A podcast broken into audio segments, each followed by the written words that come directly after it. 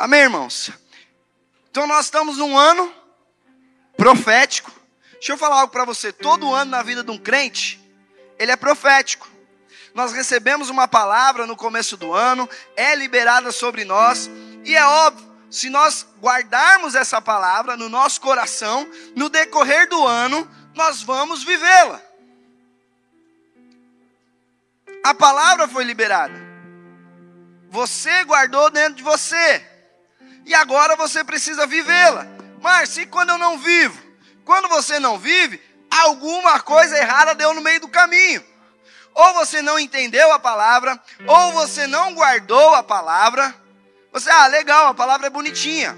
Bom, vamos viver o que viveria em cinco, em um, em dez, em dois. E às vezes você parou e falou assim, poxa vida, mas passou um, passou dois, passou três e não mudou nada. Agora o que, que é isso? Por que isso aconteceu na minha vida? E é isso que eu quero te explicar nessa noite. Há um ano profético sobre nós. Todo ano que se inicia tem uma palavra de Deus, tem uma profecia. Esse ano é o ano da aceleração. Coisas vão acontecer mais rápido do que o normal. E quer ver como a gente recebe essa palavra? Por exemplo, quem aqui escreveu seus alvos? Ok? Quase todo mundo. Se você ainda não escreveu, dá tempo. A gente está no começo do ano. Escreva. Mas quando eu sei que eu recebi a palavra, Augusto? Uai, se eu recebi uma palavra que é o ano da aceleração, e ele ia tanto para trás quanto para frente, não foi isso? Dez anos para trás e dez anos para frente, nós estamos falando de quantos anos? 20 anos. Aí você foi lá e escreveu os alvos de um ano. Desculpa, você não entendeu a palavra. Se eu recebo a palavra no meu coração, os meus alvos, Giovanni, como eu vou viver 20 anos em um, eu não posso escrever os alvos de um ano. Eu não posso pensar tão pequeno, porque agora é sobrenatural. É um ano da aceleração. Então, às vezes, você para para analisar, eu pus lá, eu quero alcançar minha casa própria, Augusto. Naturalmente, para mim, um ano eu não consigo. Mas eu analisei e falei, eu tenho 20 anos que vai acontecer em um. Em 20 anos eu quase quito uma casa, sim ou não? Falei, Deus, esse é o ano da minha casa própria. Por quê? É 20. Hoje eu estava conversando com a minha esposa, falando com ela. E a gente começa a falar, principalmente sábado, que tem a palavra. Eu, eu, eu gosto de conversar com alguém, porque isso vai dando revelação. Não sei se você é assim, eu tenho mais revelação quando eu falo do que quando eu ouço. Então, enquanto eu estou falando, Deus vai me dando mais coisa. Isso é uma delas. E a gente falando e analisando, fala, nossa, mas aluguel, precisa sair do aluguel, precisa comprar casa, tal, não sei o quê. Eu falei, não, mas eu pus o alvo lá da casa. É, mas em um ano, então eu falei, não, peraí, não é em um ano. São 20 anos. Que vai acontecer nesse ano. Então eu me apropriei da palavra. Alvos ousados coisas que naturalmente falando não dá para acontecer em um ano. Só em um ano de aceleração. Então talvez você tenha pensado em pequenas coisas para esse ano. Ah, não. Só isso. Eu vou colocar aqui o que é possível. Ano passado, eu fiz os meus alvos também. E antes de fazer os alvos, eu falei assim: eu não vou fantasiar nada. Eu vou colocar alvos que são possíveis de se realizar. Possíveis em Deus, que naturalmente para mim era impossível. Ok? Então eu coloquei lá algumas coisas, mas nada muito, sabe, fantasioso. Eu não posso fantasiar, porque também, ah, eu, eu vou colocar aqui no, no meu alvo que eu vou ser multibilionário em um ano. Vou abrir minha empresa, minha empresa vai crescer, prosperar, em um ano eu vou ser multibilionário. Nossa, tem que ter muita fé para isso. Tem um que você pode abrir uma empresa, sua empresa pode prosperar, mas você ficar multibilionário em um ano, só no ano da aceleração, amém? O ano passado não era o ano da aceleração, Augusto. Então o que, que eu fiz? Eu coloquei alvos. Alvos ousados, mas nada fantasioso. Quando eu fui fazer os alvos desse ano, eu falei: opa, peraí. É um ano diferente. Então, para me apropriar dessa palavra, eu preciso colocar alvos mais ousados. Coisas que demorariam 20 anos para acontecer. Talvez você comprar um celular novo, um tênis novo, não sei qual foi seu alvo, é coisa que você pode fazer em seis meses. Mas o que você pode fazer em 20 anos? Qual é o tamanho do seu desafio? Que você para, analisa e fala: Meu, isso aqui é impossível. Demoraria 10 anos para acontecer. Esse é o seu alvo. Porque é o ano da aceleração. Amém, irmãos? Todos entenderam até aí? Glória a Deus. Então eu queria que você abrisse a palavra do Senhor lá em Gênesis 26, verso 1 até o 3. Sobrevindo a fome à terra, além da primeira, a vida nos dias de Abraão, foi Isaac a Gerar, avistar-se com Abimeleque, rei dos filisteus. Para aí. Então olha o cenário. Já tinha havido fome uma vez, na época de Abraão. Amém, irmãos? Agora era a época de Isaac, filho de. Filho de. Irmãos, aceleração. Radicais livres, posicionados. É, Abraão. Abraão! Entendeu? Amém? A gente vai acabar com, com a mornidão no meio de nós, amém? Então vamos lá. Isaac, filho de? Aleluia. Então o que aconteceu? Houve fome também nos tempos de Isaac. Isaac sai de uma terra e vai até. Qual o nome da terra que ele foi? Gerar. Verso 2. Aparecendo-lhe o Senhor e disse: Não desças ao. Qual que era o destino? Não. Destino era o Egito. Ele foi até Gerar. Mas Deus fala: Não vai até o Egito. Destino dele era Egito. O que, que Egito simboliza para a gente? Vamos lá, radicais livres, ano da aceleração, posicionados. O que, que o Egito significa para a gente? Aleluia. Então o destino era o Egito. Aí Deus, Deus aparece para ele e fala: Não desças ao Egito, fica na terra que eu te disser. Então olha o cenário: houve fome. Isaac pega as coisas dele e vai em direção ao Egito. Chega em Gerar. Deus aparece para ele e fala: Não vai até o Egito.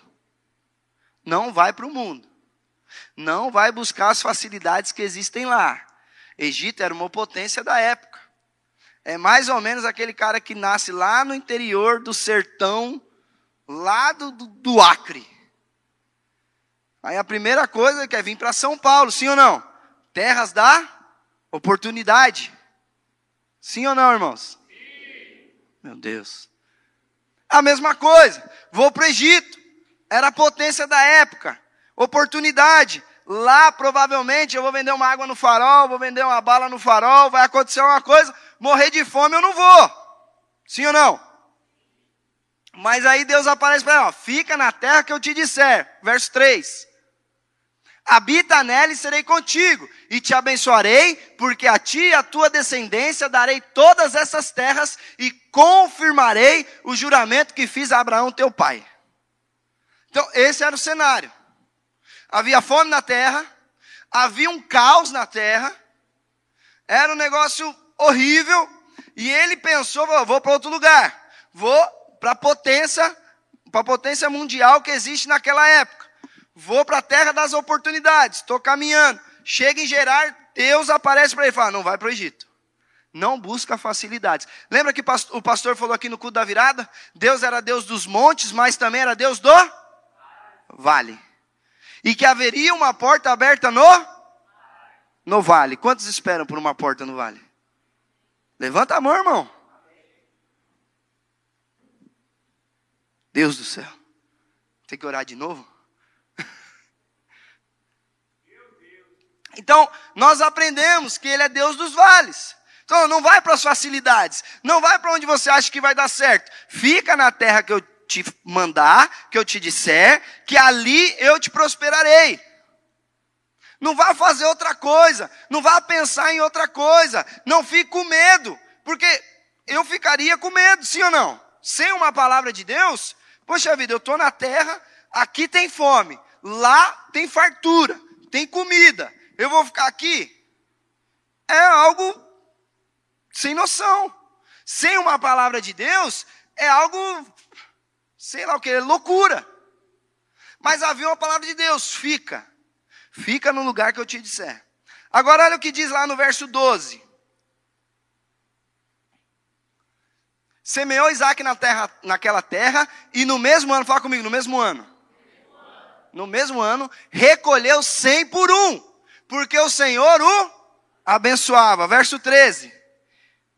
O homem enriqueceu-se, o homem prosperou e ficou riquíssimo. 14 possui ovelhas e bois e grandes números de servos, de maneira que os filisteus lhe tinham inveja. Então, olha que interessante. E aqui é o segredo do ano da aceleração. Isaac fica na terra, planta, trabalha a terra, certo? E aí, Augusto, a Bíblia fala que no mesmo ano ele colheu. Mas ele não colheu uma colheita normal. Ele colheu um para 30, um para 60 e um para 100. Foi uma colheita. E foi uma ótima colheita. Mas olha que interessante, quantos aqui já ouviram a palavra a respeito de ciclos? Primeiro ciclo, segundo ciclo, terceiro ciclo. E aí, quando o povo de Israel entra na terra prometida, eles iam trabalhar a terra, eles iam cultivar, plantar, mas eles não podiam comer o fruto do primeiro ano. Era amargo. Sim ou não? eles só podiam comer o fruto do quarto ano. O primeiro era amargo, o segundo servia como adubo para a terra, o terceiro entregava ao Senhor, certo? E no quarto é que eles comiam. Mas espera aí, Abraão no primeiro ano colheu para comida. Esse é o ano da aceleração. Deus fez Abraão colher aquilo que ia demorar quatro anos, no mesmo ano. Isaac. Obrigado, Aleph. Deus fez lá colher. Isso é a prova que existe um ano da aceleração. E às vezes a gente fica olhando e fala assim: será mesmo que vai acontecer? O que ia demorar 10, 20, 30 anos a acontecer? Vai acontecer, porque a palavra de Deus, Ele é o Deus do impossível, Ele pode fazer aquilo que Ele quiser fazer, tanto abrir uma porta no vale. Todo mundo fala, eu estou no vale. Quando eu estou no vale, eu estou no deserto, né? É o que? É prova, é tribulação, é cenário de caos. Era assim com Isaac também. Mas havia uma palavra: fica na terra, trabalha a terra, planta, semeia. Porque você vai prosperar. E a Bíblia fala que ele prosperou em um ano. Ele prosperou de tal maneira que os filisteus o invejavam. Mas havia um processo, amém, irmãos? Tudo nessa vida tem um processo, mesmo que seja curto. O processo de Isaac aqui foi curto. Em um ano, o cara enriqueceu. Ficou multibilionário. Tá Se tem uma palavra, dá. E aí eu queria falar rapidamente de algumas coisas que precisou acontecer para que Isaac pudesse usufruir, desfrutar da promessa do Senhor. A primeira coisa que aconteceu foi que Isaac ouviu a voz de Deus. Se Isaac não estivesse atento, sensível à voz de Deus, nada disso teria acontecido. Olha para a pessoa que está do seu lado, fala, é importante ouvir a voz de Deus. É importante estar sensível à voz de Deus. Porque é uma palavra lançada, mas se você não ouvir, se você não tiver discernimento, se você não conseguir é, é, é, é, extrair aquilo que Deus quer fazer na sua vida, ué, como é que você vai fazer algo que você não sabe que tem que fazer? É meio difícil, não é? Deus falou, vai para a direita, mas você não ouviu Deus falando ir para a direita. E aí o que, que você faz? Você vai para tudo quanto é lugar, menos para a direita. Porque você não ouviu a voz de Deus. Então, a primeira coisa importante que nós precisamos entender para viver uma promessa é ouvi-la. É ouvir a voz de Deus. Isaac estava sensível à voz de Deus. E, e outra, mesmo em meio ao caos. Falar para vocês, irmãos, está sensível à voz de Deus quando está tudo bem? É fácil. É muito fácil. Você já viu de madrugada, à noite, você está assistindo um filme, e aí, de tarde, você está lá no volume da televisão no 18, 21, 26, sim ou não? Aí chega a noite, aí você, nossa, está alto, aí você vai baixando baixando, baixando. Chega no volume 1. Tá alto ainda. Você fala, podia ser, aí você abaixa, ficou mudo. Fala, putz, agora. Aí você vai para o 1, só que você percebe que tá alto, sim ou não? Por quê? Tá silêncio. Não tem barulho de nada, não tem carro na rua, não tem vizinho gritando, não tem vizinho ouvindo música, tá tudo silêncio. Você não ouve nenhum grilo. E aí no um você ouve tudo. Então, quando está na calmaria, é fácil ouvir a voz de Deus. Agora, tenta assistir o filme no volume 1, meio-dia. A vizinha lá no, no, pancadão na casa dela, limpando a casa lá e e você tentando limpar a casa, você tentando assistir o filme. Lá onde eu moro, irmãos, é uma prova. Deus me deu uma casa maravilhosa. Vizinhos maravilhosos.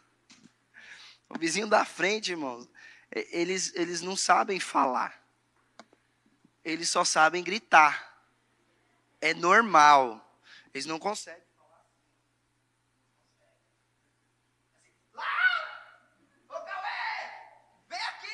Você pensa que está brigando, mas eles não estão brigando. Não estão brigando, é normal. A, a menina fala no telefone, fala, meu Deus do céu, quando se encontrarem vai, vai, vai matar. Mas não, eles só estão conversando. Só quanto à noite é um silêncio. Você não ouve nem grilo. Nem grilo ouve, é um silêncio. Só que é cinco e meia da manhã. Eu não sei porque o povo acorda tão cedo lá, Giovanni. Eu não sei. Mas cinco e meia da manhã começa a maior gritaria. E aí, para você ouvir Deus, nessa gritaria é mais difícil. Você quer matar o vizinho. Você quer ir embora. Você quer largar a promessa. Você pediu. Pedi para Deus aquela casa. Deus me deu. Mas no meio do caos, o que eu quero? Eu quero largar a casa e ir para outro lugar. Por quê? No meio do caos é mais difícil ouvir Deus, mas chega à noite e fala: Deus, obrigado por essa casa. Obrigado porque foi a que eu pedi. O Senhor me deu aquilo que eu pedi. Eu nem imaginava que eu ia ter condições de morar aqui, mas o Senhor me deu. Isaac ouviu a voz de Deus no meio do caos. Era luta, era guerra, era fome. Quantos aqui já tiveram vontade de comer alguma coisa você não tinha condições, você estava num lugar que não dava para comprar, enfim, você não pôde comer aquilo. Talvez você não, não tinha dinheiro mesmo, enfim. Quantos? Levanta a mão. É ruim ou não é? É terrível. Eu nem vou perguntar quantos aqui passaram fome já. É pior ainda. Porque você está com vontade de comer qualquer coisa, mas nem o pão você tem o dinheiro para comer. Isaac, a Bíblia fala que a terra era tempo de fome. Não era tempo de, ai, que vontade de comer uma pizza de quatro queijos. Cadê o André? Ai, que vontade de comer uma lagosta a quatro queijos. Não era isso. Era fome, não tinha pão. Não tinha farinha, Giovanni. Era fome. E aí, no meio do caos, no meio daquela tempestade toda de problemas, de medo, de incertezas, a Bíblia fala que Isaac ouviu a voz de Deus. Talvez se você está passando por um tempo difícil, é tempo de você parar e ouvir a voz de Deus, porque só dá para viver uma promessa se você ouvir a promessa. Isaac precisava ouvir fica, porque eu vou te prosperar. Amém, irmãos? Segunda coisa, olha para o irmão que está do seu lado e fala: precisa obedecer. Porque o que, que adiantava Deus falar para Isaac? Fica na terra. Isaac fala: Eu não. Aqui tem fome, eu vou para o Egito. Lá tem comida.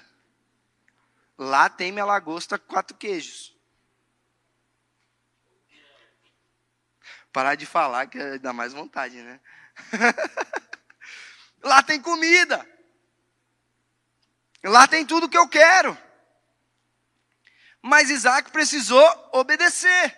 Às vezes Deus já falou a promessa, você ouviu a voz de Deus, mas falta ainda um, uma atitude de obediência. Eu preciso ser obediente a Deus. Ele falou: fica na terra. Aí você fala: mas Deus, olha o cenário: é fome, é doença, é gripe, é Covid, é sei lá o quê. Aí Deus fala: não, mas fica, continua, vai para cima, vai evangelizar, não deixa de fazer cela. Mas tá todo mundo doente, faz online. Ah, mas não está todo mundo doente. Faz presencial. Nós precisamos cumprir o ID, irmãos, independente do que está acontecendo. Quantas pessoas que estão ao nosso redor que podem morrer por Covid porque nós não cumprimos o ID? Amém, irmãos? Então olha para o irmão que está do céu e fala, precisa obedecer. Deus falou, irmão, se Deus falou, não tem como não dar certo. Obedeça aquilo que Deus falou, por mais que o cenário seja contrário. Por mais que o negócio seja assim, é impossível. Pois é, Ele é o Deus do impossível. Se Deus falou, Ele vai fazer. Mas como? Não tem.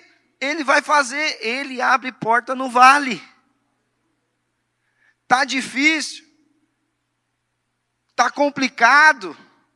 Pode estar. Tá, mas há uma porta no vale e Ele vai abrir a palavra foi liberada, mas eu preciso ouvir e. Eu preciso ouvir e. Aleluia. Até o final do culto a gente chega lá. Só que tem mais uma coisa. Isaac ouviu, obedeceu, mas alguma coisa diferente Isaac fez também. Olha o que diz o versículo 12. Isaac formou lavoura na te naquela terra e no mesmo ano colheu. O que, que é formou lavoura? Fala, Isaac trabalhou. Isaac foi para cima. Falou, se Deus falou para mim ficar e que eu vou prosperar nessa terra, então tudo que eu fizer nessa terra vai dar certo. Se esse é o ano da aceleração, Márcia, tudo que eu fizer nesse ano será acelerado. Tem a palavra. Eu não sei o que, o que Isaac plantou, mas ele podia plantar o que ele quisesse ali que ia prosperar. Se ele, não sei se você sabe, mas é o pé de jabuticaba, ele demora 20 anos para dar o primeiro fruto. Ele demora muito para dar o primeiro fruto. Se ele plantasse jabuticaba, ele ia colher no mesmo ano. Por quê? Era uma palavra. Aí ele fala, ah, eu preciso ver o que eu vou fazer, para onde eu vou. Deus vai acelerar tudo na sua vida. Faça, saia fazendo aquilo que você precisa fazer, aquilo que você já ouviu da parte do Senhor, faça sem medo. Por quê? É um ano profético, é um ano de aceleração, é um ano onde as coisas vão acontecer de forma mais rápida, mas eu preciso trabalhar. Eu preciso colocar as minhas mãos. Isaac não ficou esperando nascer um pé de, de cada coisa lá, não. Ele foi lavrar a terra. Ele foi para cima. Espera aí é o ano da minha vida, é o ano onde as coisas vão acontecer. Quantos aqui sonham em ter, é, é, como eu posso dizer, uma vida financeira estruturada? Levanta a mão. Quem quer ter dinheiro? Muito dinheiro aqui. Aleluia. Se não quiser, pode dar todo o seu dinheiro para mim. Ter muito dinheiro é bom, amém, irmãos? Principalmente se você for senhor do seu dinheiro. Você pode dizimar, ofertar. Nós precisamos comprar o prédio aqui atrás. A gente precisa de gente com dinheiro. Então eu quero ter dinheiro para comprar esse prédio aqui atrás para a igreja. Você quer comprar ele junto comigo ou eu posso comprar ele sozinho? Hã? Não, amém não. Eu quero saber se você quer comprar comigo ou se eu vou comprar sozinho. Quem quer comprar junto aí? Levanta a mão. Ah, aleluia.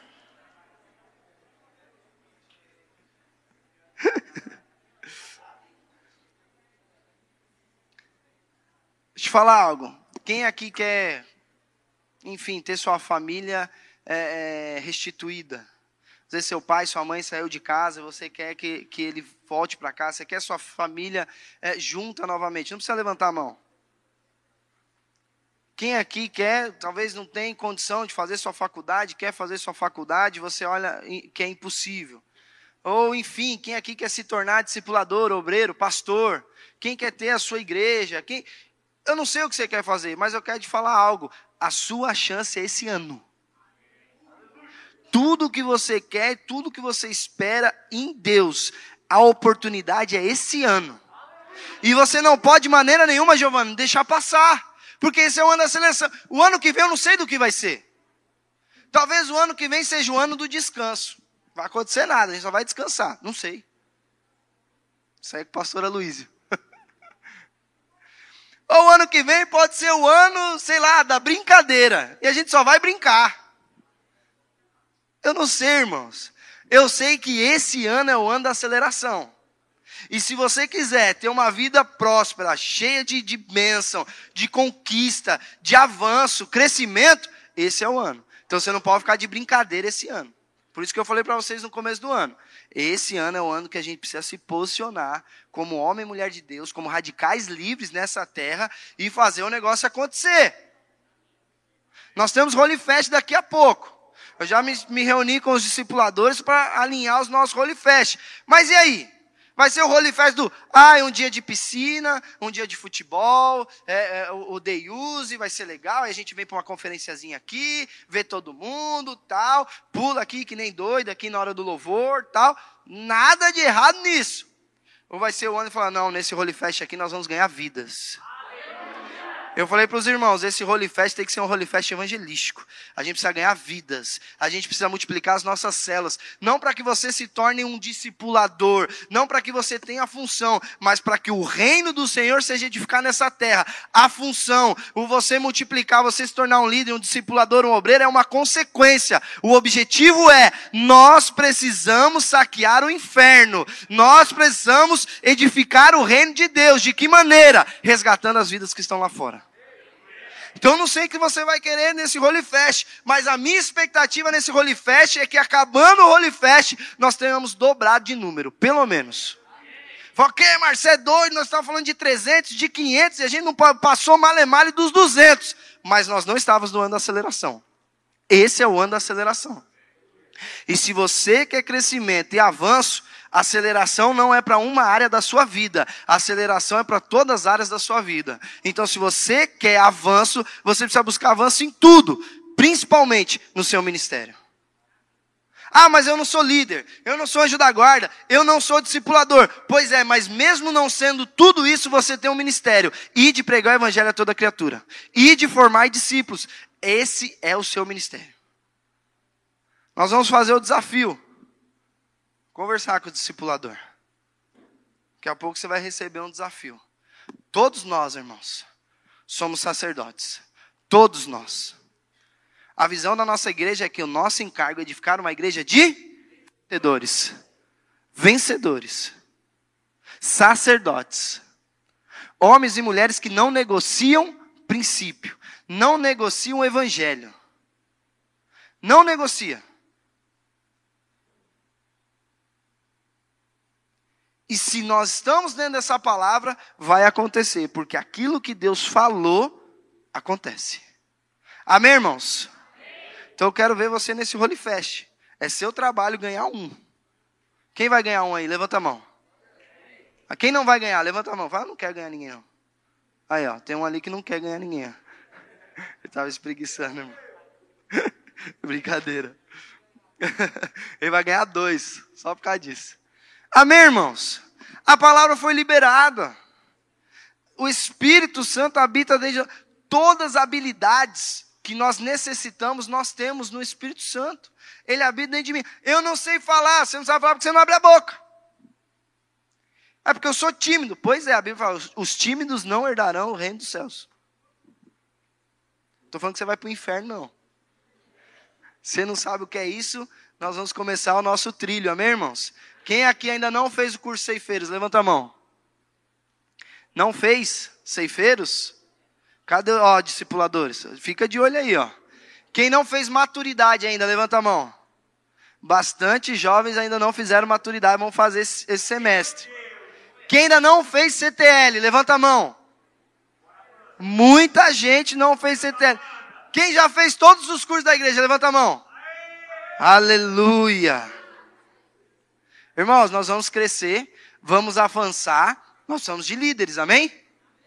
Então você que ainda não fez o CTL, que está aí no ano da desaceleração, fala para você, tá errado isso aí. Bora crescer e avançar, bora fazer os cursos, amém, irmãos? Amém. Quem ainda não foi para o encontro, levanta a mão. Glória a Deus. 1, 2, 3, 4, 5, 6, 7, 8, 9, 10, 11. Você não foi para o encontro, não? Você já foi para o encontro? É, não foi não? Foi aí, tá vendo? Amém, irmãos? Vamos trabalhar esse ano. Mas vamos trabalhar em graça. O que que Paulo fala? Que ele foi o que mais trabalhou. Não foi? Mas Paulo era graça. Ele foi o que mais trabalhou, pela graça. Amém, irmãos?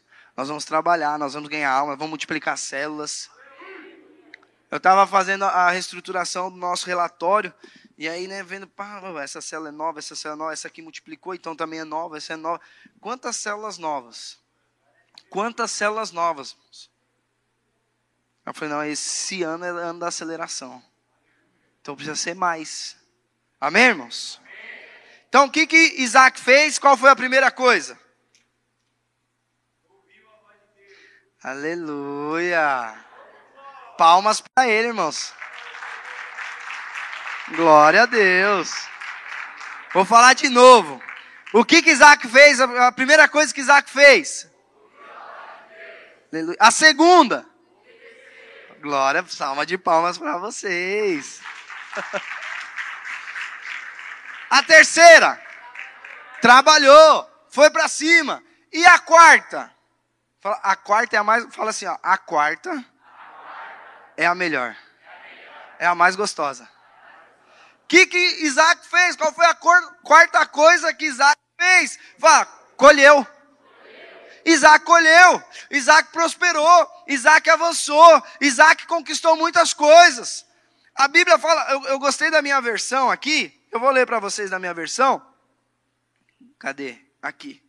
Isaac formou lavoura naquela terra e no mesmo ano colheu cem por um, porque o Senhor o abençoou. O homem enriqueceu e a sua riqueza continuou a aumentar. Ela estava aumentando e ela continuou a aumentar. Olha para a pessoa que está do seu lado. Você quer que sua riqueza aumenta? Pergunta para ela. Fala, obedeça a voz de Deus.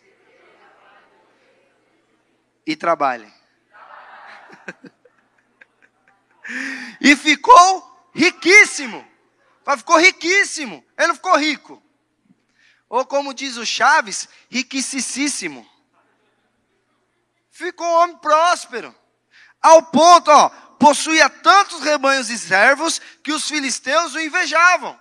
Então a quarta coisa ele colheu desfrutou da promessa, viveu a promessa, tocou a promessa, usou a promessa. Ué, ele era rico. Ele usava o seu dinheiro, sim ou não? Ele usou a promessa, desfrutou daquilo. Muitas vezes a gente vai até trabalhar, você ouve a voz de Deus, você obedece a voz de Deus, você trabalha, mas você não colhe. Às vezes você não colhe, porque, não colhe porque você ainda não entendeu que aquilo é seu. Olha o que aconteceu com a parábola do filho pródigo. O filho pródigo foi, largou, é, é, gastou tudo que tinha, depois voltou todo arrependido. O pai aceita de volta e o filho faz o quê? O filho ouvia a voz do pai, sim ou não? Sim ou não? O, sem ser o filho pródigo, o outro. Ouvia. Ele obedecia o pai, sim ou não? Ele trabalhava para o pai, sim ou não? Mas qual que era o problema do filho? Não desfrutava da colheita. Ou, tanto tempo que eu estou aqui com o Senhor, te obedeço, ouço a sua voz, trabalho com o Senhor, estou aqui todo dia, plantando, colhendo, cuidando dos animais, e o Senhor nunca me deu um bezerro sequer para mim fazer uma festinha aqui com os meus amigos. O pai olha para mas filho, tudo que eu tenho é seu. Você não pegou o bezerro, você não quis. Então estava lá. Ouviu? obedeceu, trabalhou, mas não desfrutou da colheita. Isaac não.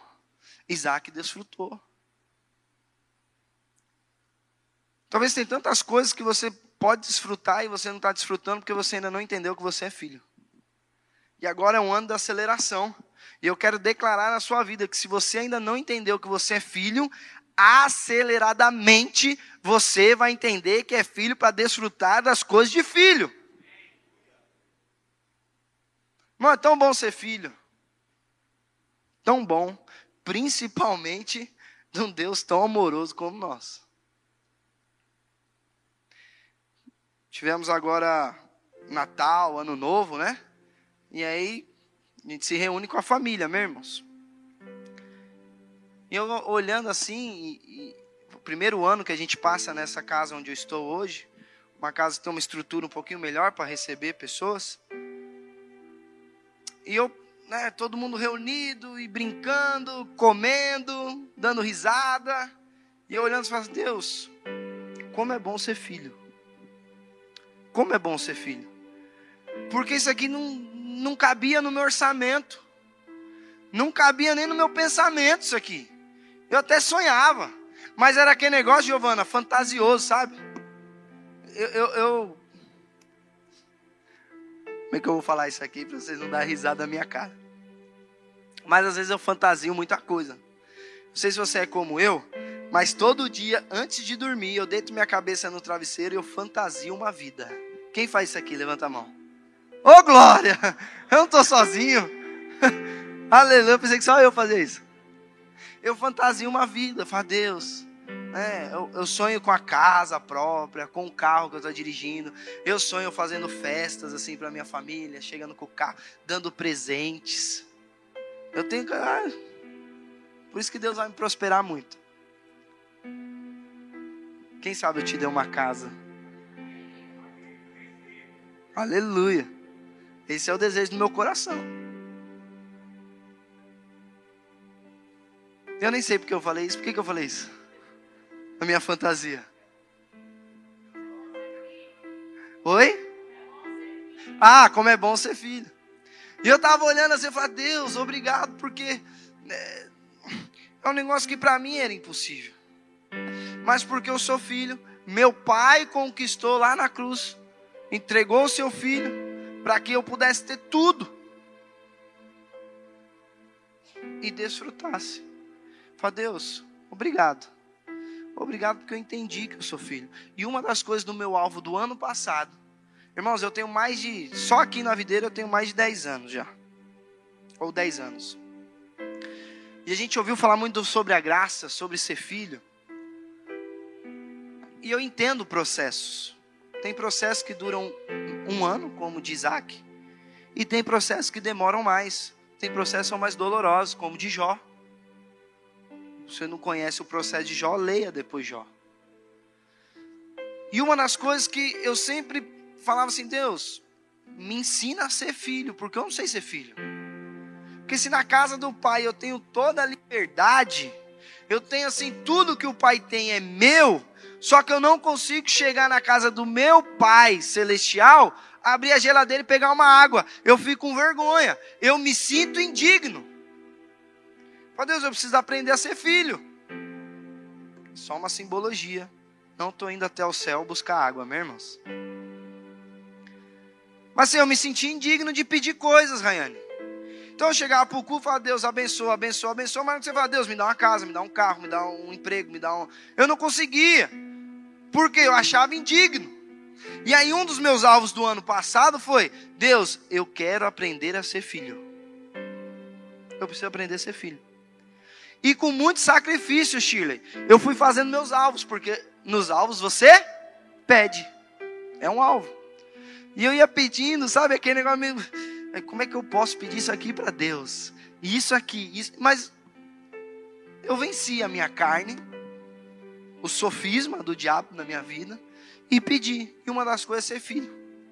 E aí no final do ano eu falei, Deus, como é bom ser filho. Como é bom entender que é filho, porque quando você é filho, você pode até aprontar. Mas você sabe que seu pai vai, às vezes, até te corrigir. mas é para o seu bem. E sempre no final tem um presente. E Deus me deu vários presentes no ano passado.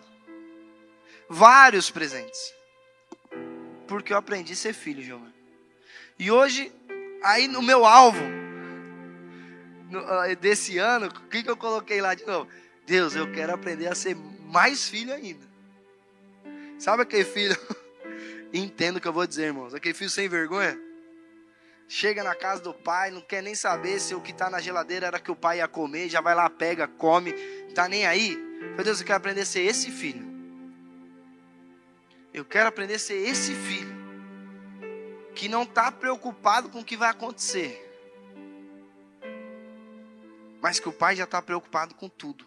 Vocês sabem que a Sara está grávida, meus irmãos? Vocês sabem disso? Glória a Deus, aleluia. Pode aplaudir ao Senhor.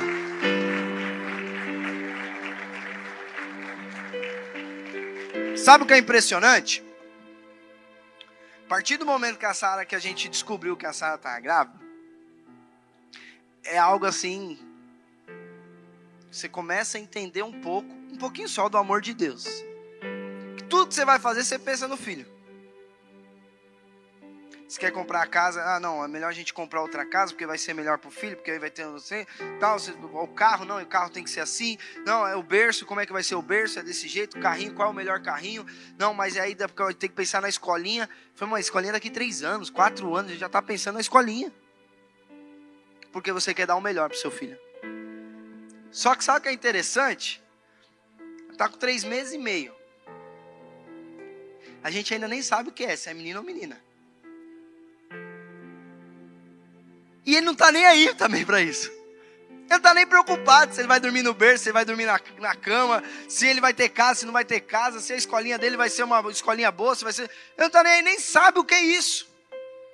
Mas eu, como pai, a Sara, como mãe, a gente já está pensando no futuro de uma criança que ainda nem nasceu. Agora eu pergunto para você: qual é o pensamento de Deus para você? Se a Bíblia fala que o amor dele por nós é infinitamente maior do que o nosso. Eu fico imaginando Deus pensando a meu respeito. Eu aqui sem saber o que fazer, sem nem saber, sem nem imaginar do que eu preciso e necessito, e Deus assim, não, mas eu tenho que dar o melhor. Eu tenho que dar melhor casa, tenho que dar melhor carro, melhor profissão, o melhor salário, as melhores comidas, as melhores roupas. Eu fico imaginando Deus pensando isso de mim. Eu falei, Deus, talvez como pai, eu comece a imaginar e a é, aprender a como ser filho. Olha que coisa louca. Agora, como pai, parece que eu estou aprendendo mais como ser filho. Porque agora, tudo que eu penso a respeito do meu filho, eu imagino Deus pensando a meu respeito. Falo, uau, estou bem de pai, amém, irmãos? Você está bem de pai aí? Sim ou não? Aleluia. Então Isaac trabalhou, trabalhou e colheu. Desfrutou daquilo. E aí eu não sei se vocês viram, mas entre a semana do Natal e do Ano Novo eu virei meio blogueirinho, vocês viram? Acho que eu postei umas três coisas no meu Instagram. Dá um glória a Deus por isso, irmãos. Eu tenho Instagram mais, eu tenho Instagram mais de 10 anos, 10 anos não, sei lá. Mas mais de 5 no mínimo. E eu tenho 90 publicações lá só. Aí em uma semana eu fiz três. Isso é glória, isso é para aplaudir de pé, irmãos. E eu postei algo referente ao copo. Vocês viram isso? Quem viu? Levanta a mão. Poucas pessoas. Vocês seguem seu obreiro? Eu sei que ele não posta nada, mas segue seu obreiro. De vez em quando ele posta os negócios de Deus lá. É raro. Quem não gosta muito disso, mas é, é de Deus. E eu postei algo falando sobre o ano de 2021. Que ser, o que foi o ano de 21 para mim e o que seria o ano de 2022. E lá eu fiz a analogia do copo.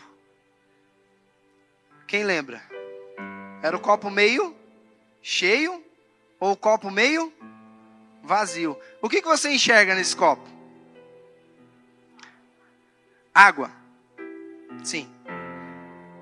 Mas qual é o nível dele? Meio cheio ou meio vazio? Quem acha que está meio cheio, levanta a mão. Quem acha que está meio vazio, agora levanta a mão. Quem acha que está meio cheio e meio vazio, levanta a mão. O que, que é isso, Márcio? Tudo isso depende de um ponto de vista. Nós, como humanos, temos a síndrome do copo meio vazio.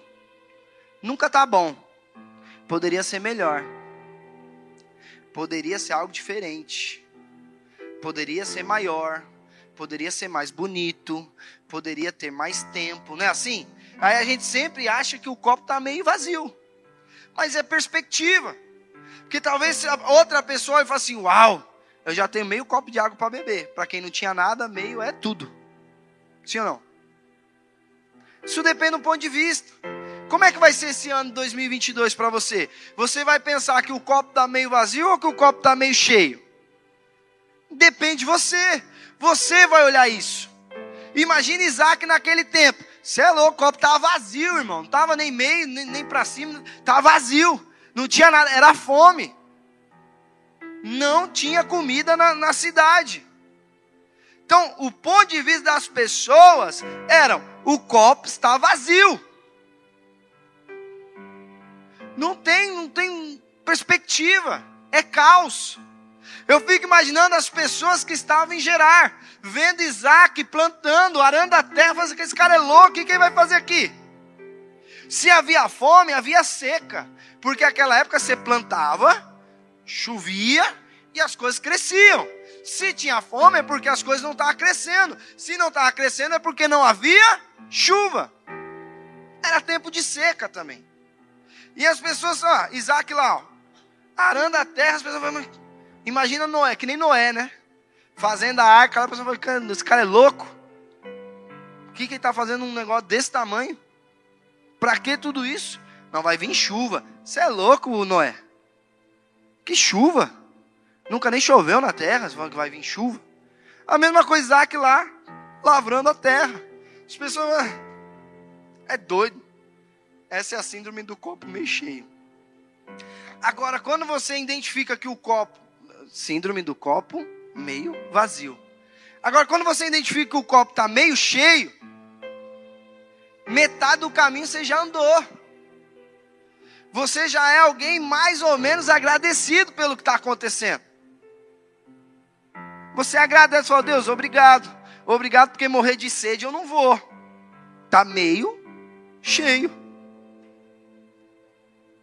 Mas naturalmente, quando você entende isso, quando você vê isso acontecendo, quando você é grato por isso, e quando você está no ano da aceleração, o copo começa a encher. E aí você vai ver que as coisas na sua vida, que talvez demorariam 10 anos para acontecer, aconteceu. Mas por quê? Porque você não enxergou um copo vazio. Você enxergou um copo meio cheio. E aí o meio cheio, para ele completar, é mais fácil do que o copo vazio. Porque o meio vazio você não se importa muito com ele.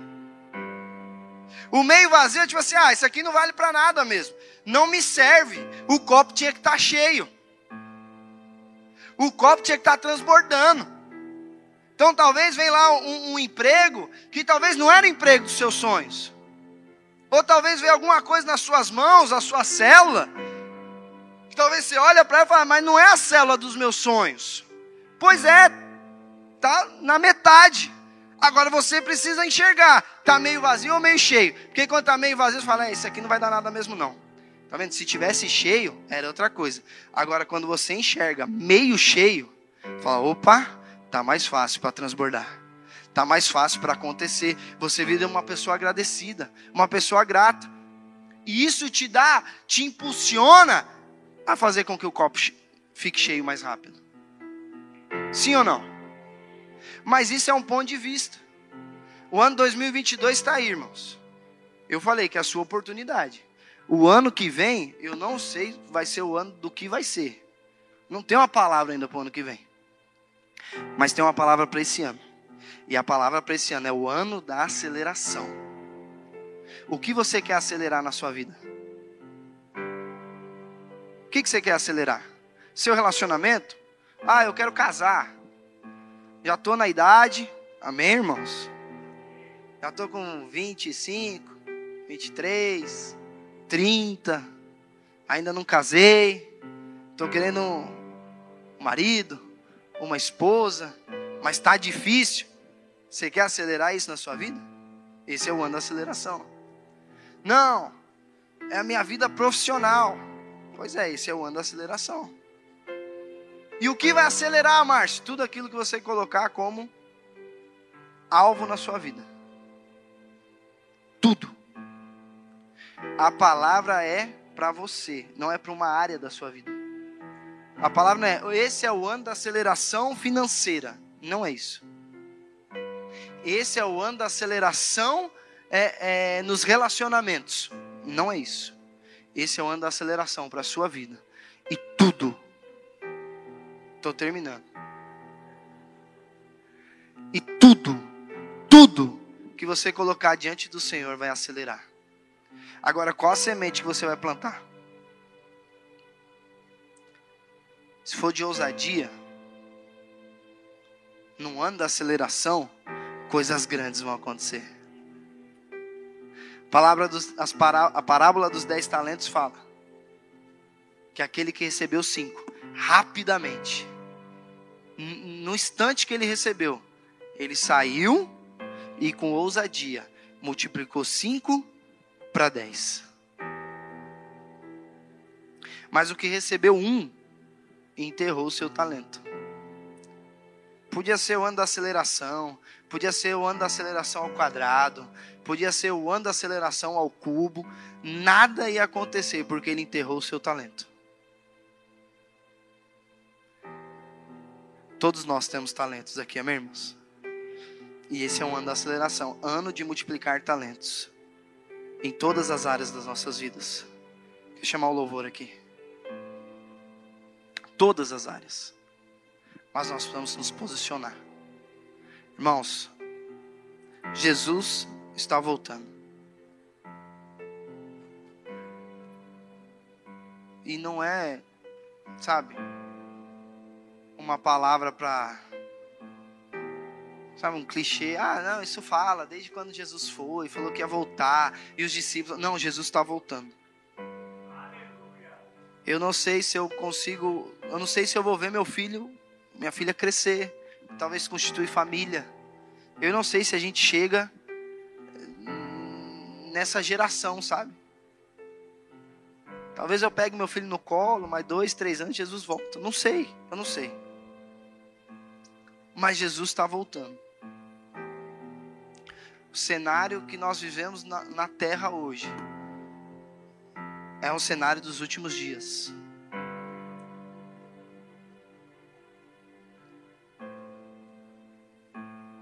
Por isso que no começo do culto eu falei para vocês, nós precisamos nos posicionar. A Bíblia fala de um reino, a Bíblia fala de galardão, a Bíblia fala dos vencedores.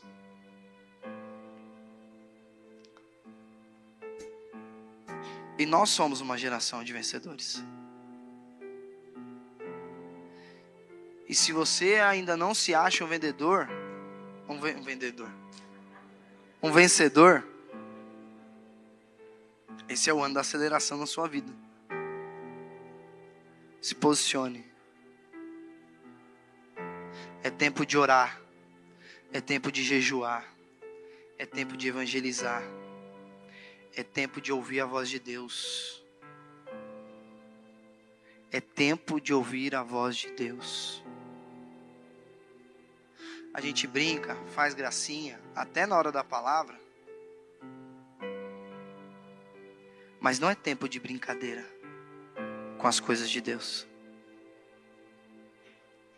Não é tempo de nós ficarmos parados, esperando o que vai acontecer para nós nos posicionarmos. É tempo dos acontecimentos acontecerem por causa do nosso posicionamento. A igreja, ela precisa comandar essa terra, ou os acontecimentos dessa terra. A Bíblia fala que o mundo jaz no maligno, não é, irmãos? Mas a igreja está aqui. E as coisas que acontecem nessa terra precisam acontecer por causa de um posicionamento da igreja. Carnaval. É todo mundo empenhado no carnaval.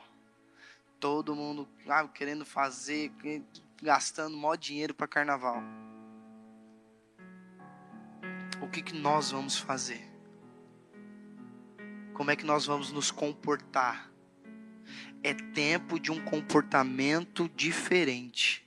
É tempo de um comportamento de um homem, de uma mulher de Deus, que não negocia princípios. Ah, mas é só um negocinho. Não, não é só um negocinho. Não, mas isso aqui, sabe?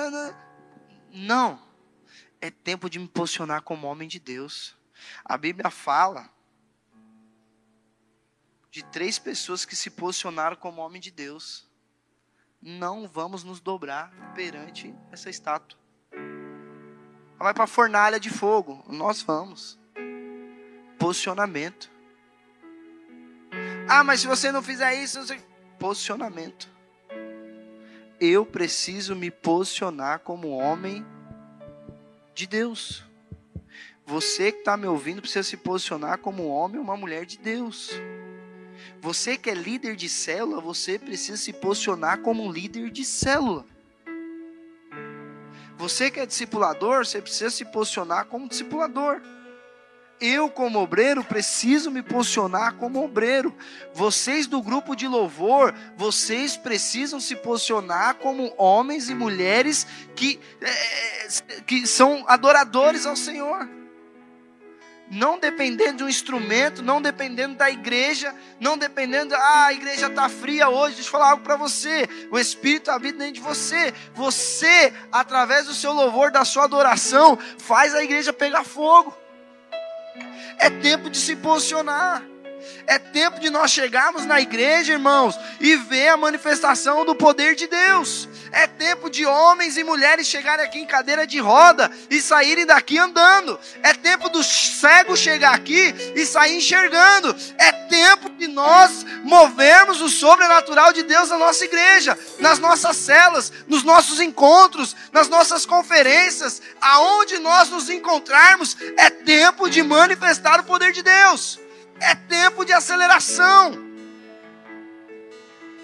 É tempo de vivermos de fato para a obra de Deus. Eu gosto, eu gosto muito daquela palavra. Não vivo mais eu, mas Cristo vive em mim. É tempo de Cristo viver em você. É tempo de você olhar né, e, e morrer para o seu, pro, pro seu uh, projeto, para os seus sonhos e viver o sonho de Deus. Irmãos, é tempo. É agora. Nós vamos fazer esse teto sair voando aqui de tanta unção e poder.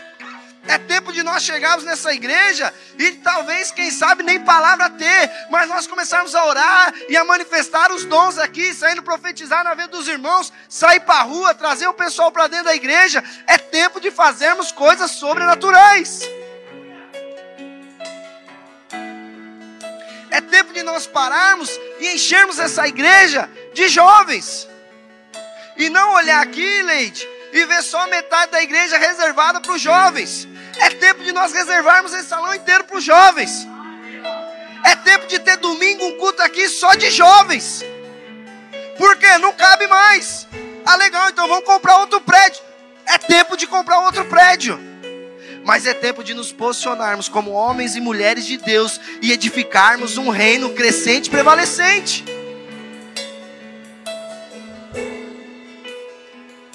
Fique de pé no seu lugar.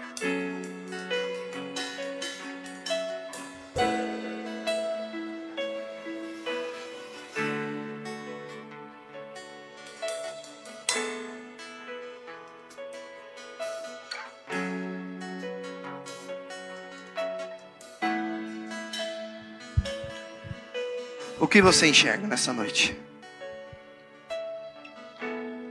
O que você está enxergando nessa noite? Qual é o tempo que você está vendo? O copo está meio cheio, está meio vazio, ou está vazio por inteiro? O que você enxerga? O que você tem ouvido da parte de Deus?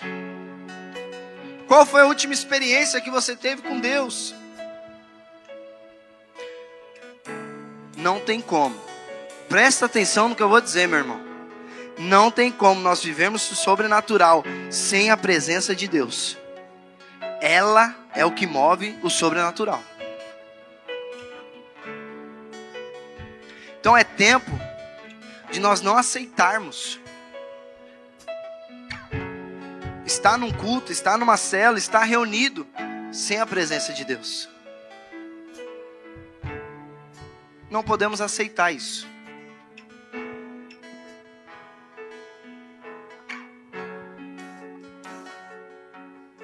Eu tenho um tio que ele se converteu recentemente, se batizou, muito novo ainda na, na vida cristã. E todo Natal, Ano Novo, sempre a gente dá um pulinho na casa dele para dar Feliz Natal, Feliz Ano Novo, porque lá a casa é maior e a, a maior parte da parentela se reúne lá. E aí no dia 24 para o dia de 25, passamos na minha casa. No dia 25, almoçamos na minha casa, depois passamos lá para dar Feliz Natal para eles. E a hora que eu cheguei lá, a casa vizinha o cara tava com uma picape de som gigantesca um, um paredão lá gigantesco de som, as músicas horríveis. E aí meu tio chegou, pessoal, todo mundo reclamando do som, foi justamente a hora que eu cheguei. Aí eu cheguei, ele me chamou, aí Márcio, vem cá. Tá todo mundo reclamando do som aí. Mas ninguém tá cantando aqui. Uai, a gente precisa se posicionar. Meu tio que se converteu a 15, que se batizou há 15 dias. Olhei para a cara dele e falei: "O que está acontecendo?" Pega o violão aí. Aí um pegou o violão, pegou, tinha um baixo acústico lá. Começaram a louvar.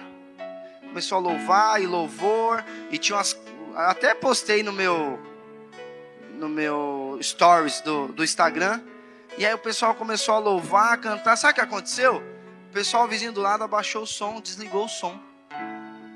Desligou. A gente ficou lá, acho que uma hora, uma hora e pouco lá. Beleza. Ano novo. Mesma coisa, passei aqui na, na igreja, saí daqui da igreja, fui para minha casa, onde minha família estava reunida lá. Comemos. No dia primeiro, foram lá para casa, almoçaram, tudo. Depois, vamos lá no tio dar feliz ano novo para eles.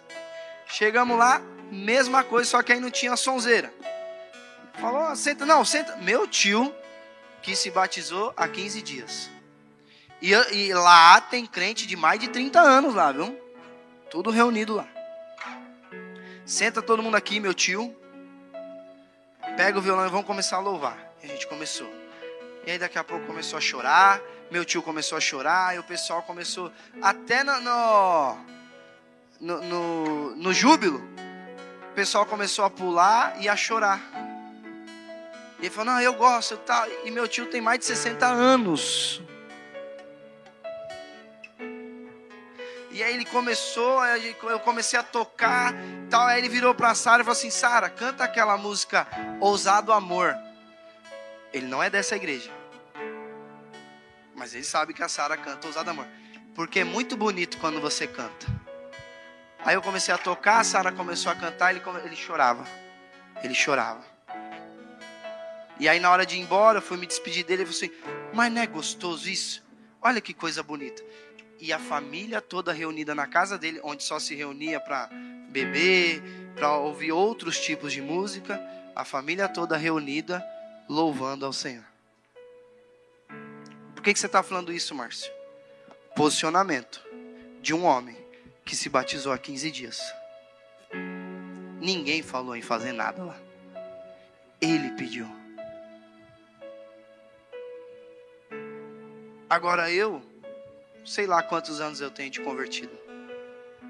Talvez tenha gente aqui que tem mais tempo do que eu. Eu quero perguntar para você, qual é o nosso posicionamento hoje? Qual que é o seu posicionamento hoje?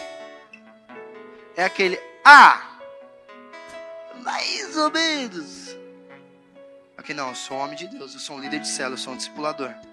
Onde eu colocar as minhas mãos vai crescer, vai avançar, nós vamos multiplicar, nós vamos saquear o inferno. As coisas vão acontecer, vão começar a acontecer. Poder de Deus vai começar a fluir através de nós. Se esse é o seu posicionamento, de fato somos imparáveis. Amém, irmãos? Então eu queria rapidamente, não vou pedir para você sair do seu lugar. Aliás, use a sua máscara. Mas eu quero que você, que quer ter um posicionamento diferente, que de fato quer viver um ano de aceleração em todas as áreas da sua vida, você que olha e talvez você está vendo um caos, tá tudo indo na contramão, você se identificou no vale, mas você entende, quer entender que o Deus do, do vale vai abrir uma porta para você. Eu quero que você coloque a mão no seu coração.